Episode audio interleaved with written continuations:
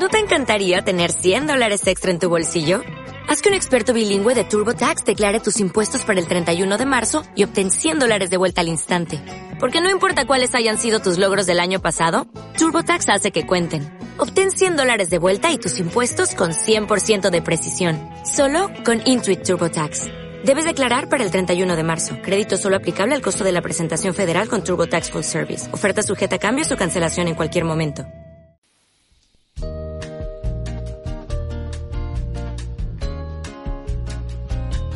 Sangre de toro. Por Carmen González.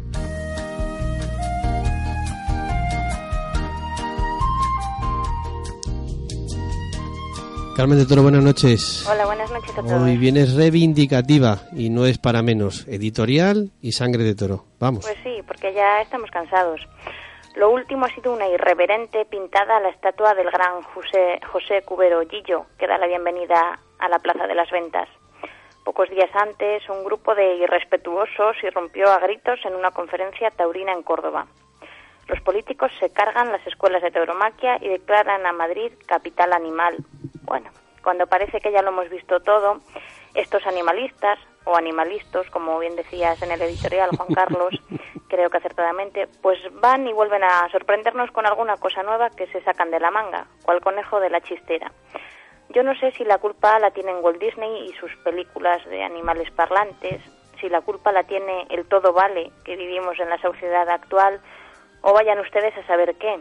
Pero lo que sí creo es que subir a los animales al estatus humano y pretender que unos y otros valgan lo mismo es algo completamente desnaturalizado. Pero viéndolo visto, puede que no seamos seres tan racionales. Y es que todos estos abanderados y abusadores de lo que llaman derecho animalista están matando la cultura de todo un pueblo, la cultura de la humanidad.